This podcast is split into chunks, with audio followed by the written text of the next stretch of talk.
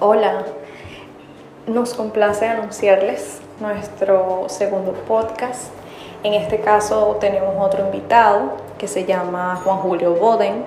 Él es el director de la Galería Boden y él nos va a conversar un poco acerca de el arte en la actualidad, más específicamente la pintura.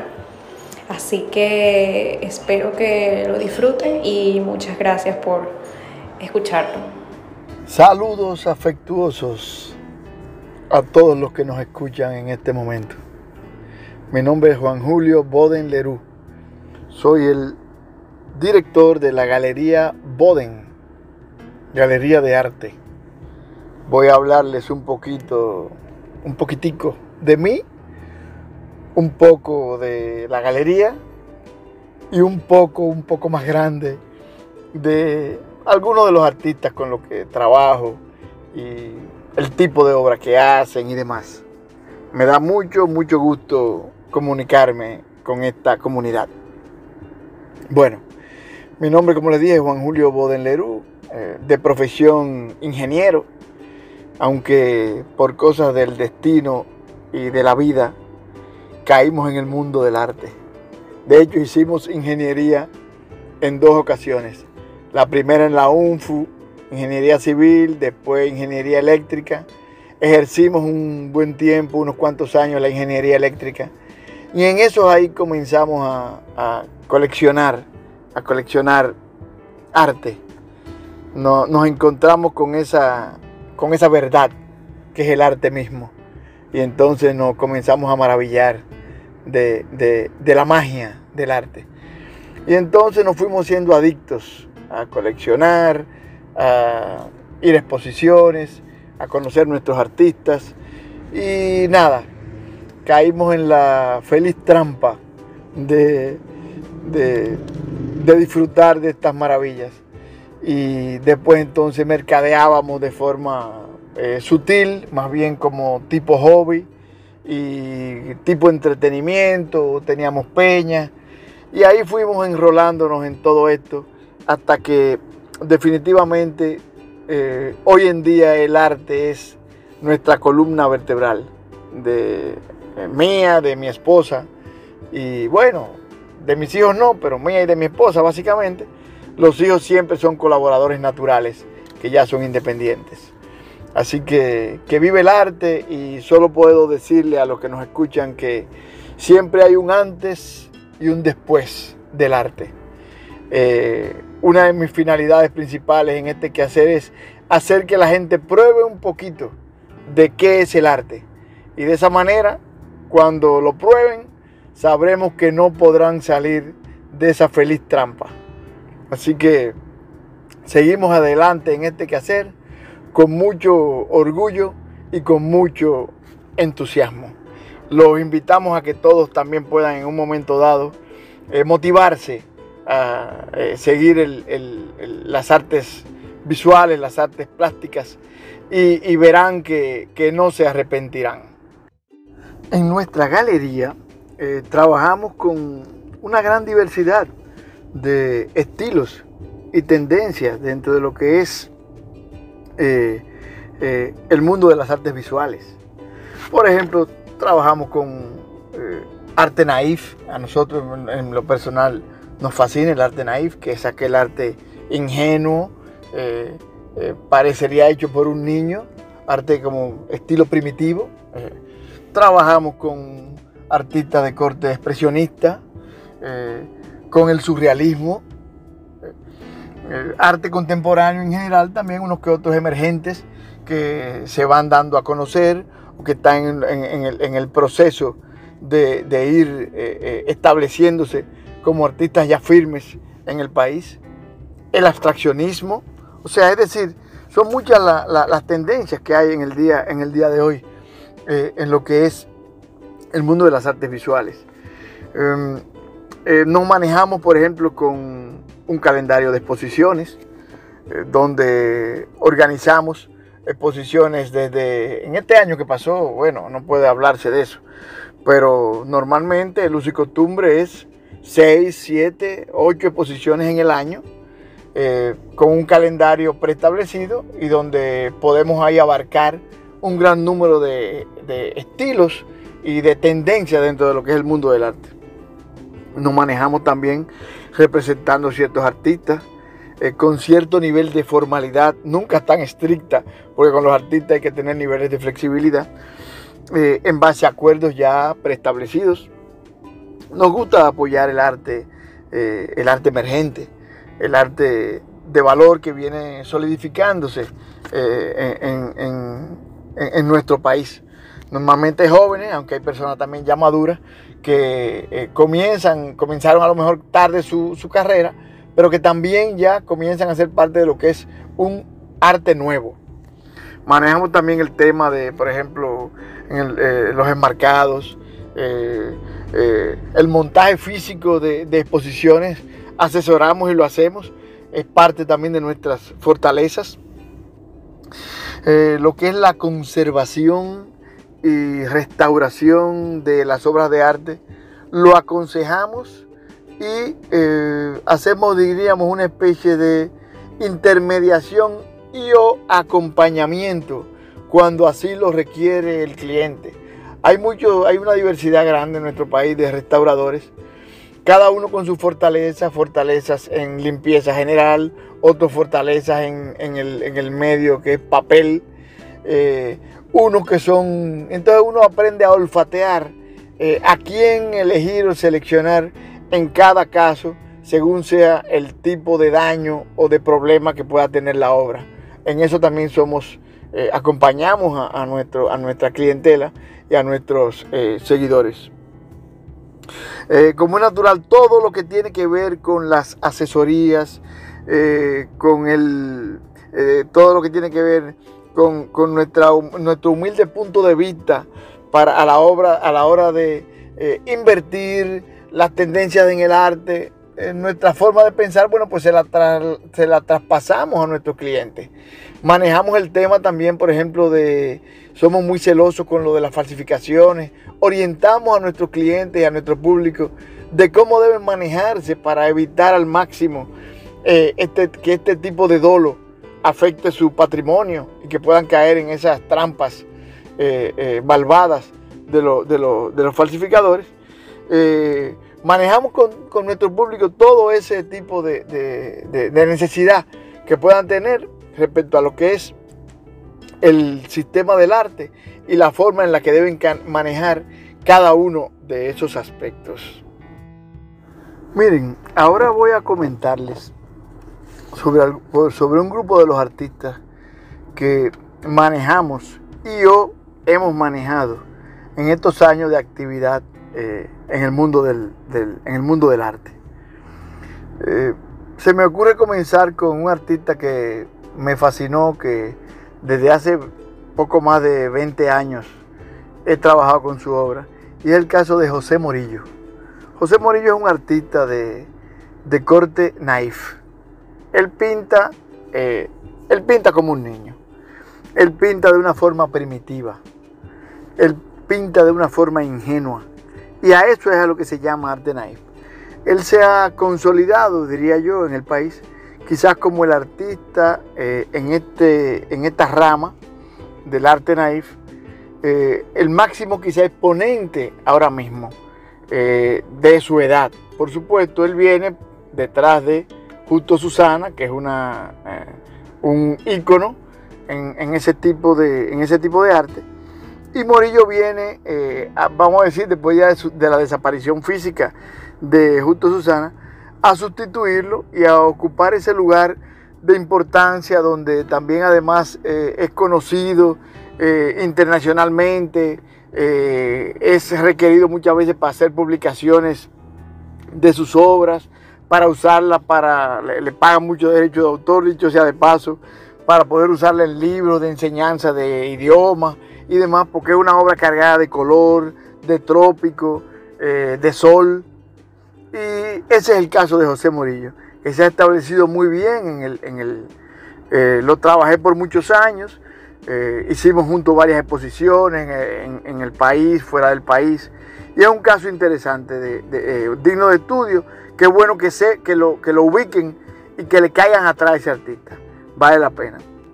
Otro artista importante que hemos trabajado con éxito es el caso de Gabriel Caldentey.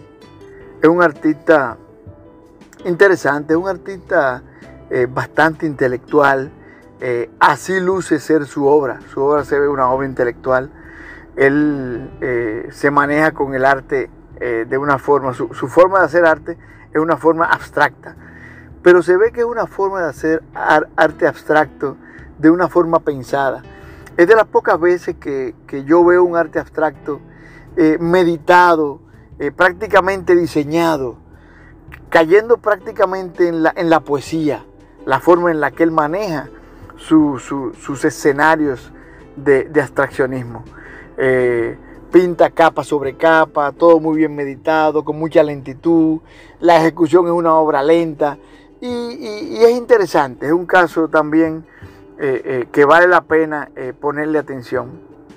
Tenemos el caso de Ernesto Rodríguez, un artista bastante contemporáneo, en estos momentos no está en el país, en estos momentos está en, Suiza. Eh, maneja básicamente su fuerte la cerámica. Sin embargo, en su obra bidimensional, sus dibujos y sus telas están cargadas de, un expresionismo eh, jocoso y siempre con unos eh, colores, color ladrillo, colores ocre, muchos colores oscuros pero muy interesante la forma de él eh, expresar eh, eh, y hacer uso de la materia en cada una de sus obras. Un artista que a mí siempre me ha fascinado y que me ha tocado de vez en cuando coincidir con su obra, porque en algunos momentos me ha tocado adquirirla. en tiempo atrás adquirí un grupo de obras de él y pude hacer una, una muestra durante la pandemia, una muestra eh, ya por la vía virtual, eh, muy interesante, y es nuestro querido artista Raúl Recio, un artista eh, con una obra bastante teatral, en la que crea sus propios ambientes, sus piscinas, y, tiene una forma muy particular de presentar sus personajes y de que ellos se expresen en ese escenario que él mismo construye. En esa misma línea está un artista que más joven que, Raúl Recio, pero yo lo relaciono un poco porque eh, viene, viene, haciendo eh, eh, unos trabajos donde rompe esquemas. Es un artista a veces un poco irreverente. Y me estoy refiriendo a nuestro querido Frank Barnett. Frank Barnett eh, eh, está dando agua de beber. Un artista atrevido, eh, con, contestatario, diríamos. Su obra tiene un alto contenido, a veces social, pero manejado siempre de una forma jocosa y de una forma simpática, donde usa unos personajes que no son más que animales eh, haciendo las tareas y el quehacer cotidiano del ser humano. Eh, ahí está el mono, ahí está el cocodrilo, ahí está el sapo, ahí está la mula, eh, ahí está la garza. es algo interesantísimo. Crea esos escenarios donde te hace reír. a veces también es un poco irreverente, como dije al principio, porque crea eh, entra a veces en la, en la sexualidad de una forma eh, abierta. Eh, y es una persona realmente, es un artista, yo diría, atrevido, pero un artista atrevido que conmueve, que pone a pensar, que mueve a la, a la reflexión. le comentaré ahora un poquito sobre otros artistas ya que, que son artistas que no pierden su contemporaneidad a pesar de ser artistas eh, que no son exactamente de este siglo XXI, por decirlo así. Artistas que son eh, grandes maestros, pero conservan ese toque importante de modernismo y de presencia día a día en las artes nacionales. Y con muchos de ellos me ha tocado eh, hacer exposiciones, compartir o de una manera directa o indirecta manejar su obra, mercadearla y de todos estos lo hago con mucho orgullo y con mucha eh, eh, satisfacción. Me refiero, voy a comenzar, este orden es un orden aleatorio, pero voy a comenzar por ejemplo con Domingo Liz. Eh, Domingo Liz es la, diría yo, la, la dulzura, la sublimidad personificada en su obra. un artista, yo lo llamo así, un artista dulce, suave, sin embargo una obra de un contenido social increíble, de un contenido donde eh, eh, eh, Domingo te, te, habla de los problemas sociales, a veces de problemas muy fuertes, y no necesariamente la obra es fuerte. Esa es la, la, parte donde yo considero que Domingo es un mago. Le voy a poner un ejemplo. Si fuéramos a hablar de el desastre que hay en las orillas de nuestro amado río Sama, donde hay casuchas y casuchas y pobreza de una forma inmisericordia, a la hora de él plantearte ese escenario, tú ves todas aquellas casitas que son más bien puntitos de color eh, rosado, color azul, que son sus colores eh, favoritos, las degradaciones del rojo y las degradaciones de los azules con los blancos, como si fueran cielos. Eh, y tú ves toda esa gama de casitas y cuando te acercas te das cuenta que Él los ama. Te das cuenta que Él está haciendo un reclamo de ese drama. Sin embargo, la obra es hermosa, es una obra con la que tú puedes convivir. Y así con muchas escenas donde ya entran personajes, donde ya entra a veces, eh, hace críticas, un ejemplo, a veces ha hecho críticas eh, o, exposiciones que cada quien tendrá que, que leerlo de acuerdo a su propia convicción, por ejemplo, de la iglesia, aparece un cardenal, sabrá yo lo que estará diciendo sobre ese cardenal, pero siempre en una forma bien simpática, bien dulce. Y, como digo yo, obras con las que da gusto convivir con ellas. Otro caso interesantísimo es el caso de nuestro querido Iván Tobar. Iván Tobar, eh, que igual eh, me ha tocado colocar su obra, mercadearla, eh, a posicionarla, este, comentarla, eh, convencer a personas de que vale la pena. Y el tiempo nos ha dado la razón. Eh, es el gran artista nacional en cuanto a los niveles de precios nacionales e internacionales que ha ido eh, obteniendo. La línea de él es una obra, él está en la línea del surrealismo. Y aquí Iván Tobar se ha convertido en un mago porque la ejecución de cada una de sus obras es una ejecución magistral, una ejecución limpia, sana, donde hace, eh, juega con unos volúmenes que él se inventa, que por eso es un surrealismo, es algo que no es real, es algo que eh, está magnificado, es algo que no existe, pero que en su cabeza de sueños sí existe. Y esas eh, figuras volumétricas son figuras con las que tú convives de una forma interesante porque son tan cargadas de color, de sublimidad y de formas que te permiten una convivencia plena, diría yo. Otro gran maestro al que mercadeamos todos los días y con quien hemos tenido el gusto de hacer que, de que participe en exposiciones colectivas en nuestra sala es el maestro fallecido Ramón Oviedo. una obra fuerte muchas veces, eh, donde hay a veces narraciones eh, hechas por él, que cosas que le han pasado en su vida, personajes de su vida que aparecen muy claramente definidos en sus títulos. Eh, y es una obra altamente expresionista y al mismo tiempo es una obra muchas veces oscura, a veces es una obra fuerte, pero es una obra muy bien hecha y con gran sentido del balance, del equilibrio y de la armonía. Ramón Oviedo, maestro nacional. Caemos entonces en Alberto Ulloa, que es un gran eh, maestro desaparecido. Eh, es un artista eh, sorprendente, un artista de una mano prodigiosa, donde se nota que es una obra hecha con rapidez, con fuerza, con entusiasmo. eh, rostros, personajes, escenas eh, cargados de, textura, diría yo, de, de, eh, empastes y de mucho color, color puro, lo cual nos recuerda ahí el, el faubismo, que es una de sus características, movimiento de, de, principio del siglo XX, el faubismo. Ulloa gran maestro, desaparecido, donde su obra en cada colección huyó existe.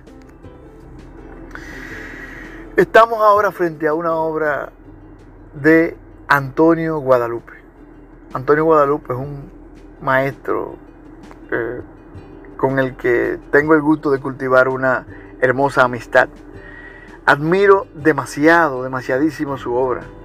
La admiro porque es un artista que no hay nada que reclamarle.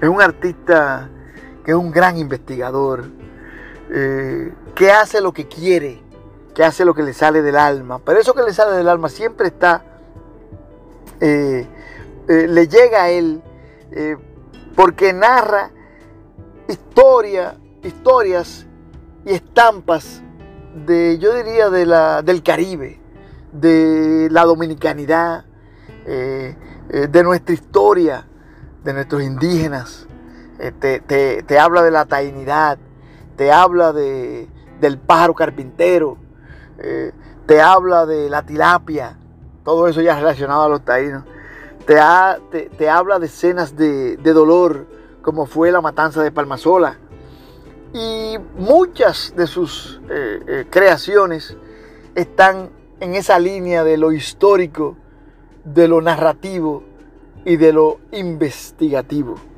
Además tiene obras muy hermosas eh, donde pone a hacer diálogo de, animales, le, llama diálogo de fauna. Eh, obras muy hermosas donde te retrata las montañas, por ejemplo, de, a su manera, de Villa Altagracia. Obras hermosísimas donde te retrata la flora y las flores eh, de nuestro entorno y de nuestro país. Antonio Guadalupe, maestro nacional. Y voy a concluir con un artista que me fascina, eh, que es eh, José Perdomo. José Perdomo. Un artista eh, lleno de color, lleno de, de, simbolismo. Un artista donde da unos toques hasta del, hasta del eh, del graffiti y hasta del arte pop. Eh, creó una serie larga que se llamó El Mundo Mágico de Hop. Eh, Hop es José Perdomo, donde precisamente hacía uso de esos de esas herramientas que les he mencionado y las obras quedan con un encanto especial. Es decir que eh, la lista de artistas presentes en nuestro país es una lista larga y, interminable. Tenemos grandes, grandes artistas, muchos artistas contemporáneos eh, que están eh, a la vanguardia hoy en día. Ahí mencioné algunos con los que yo me he identificado y con los que he trabajado. Hay otros tantos, en algún otro momento tendremos el chance de comentar eh, otras, otros aspectos del arte nacional. Ha sido un placer para mí dirigirme a, este público y eh, deseamos lo mejor para todos ustedes y que viva el arte. Nos alegramos mucho de que hayan compartido esta experiencia con nosotros. Espero que hayan aprendido muchísimo acerca del el arte. Ese es nuestro objetivo, por lo que estamos muy agradecidos con ustedes y los esperamos para nuestro tercer podcast.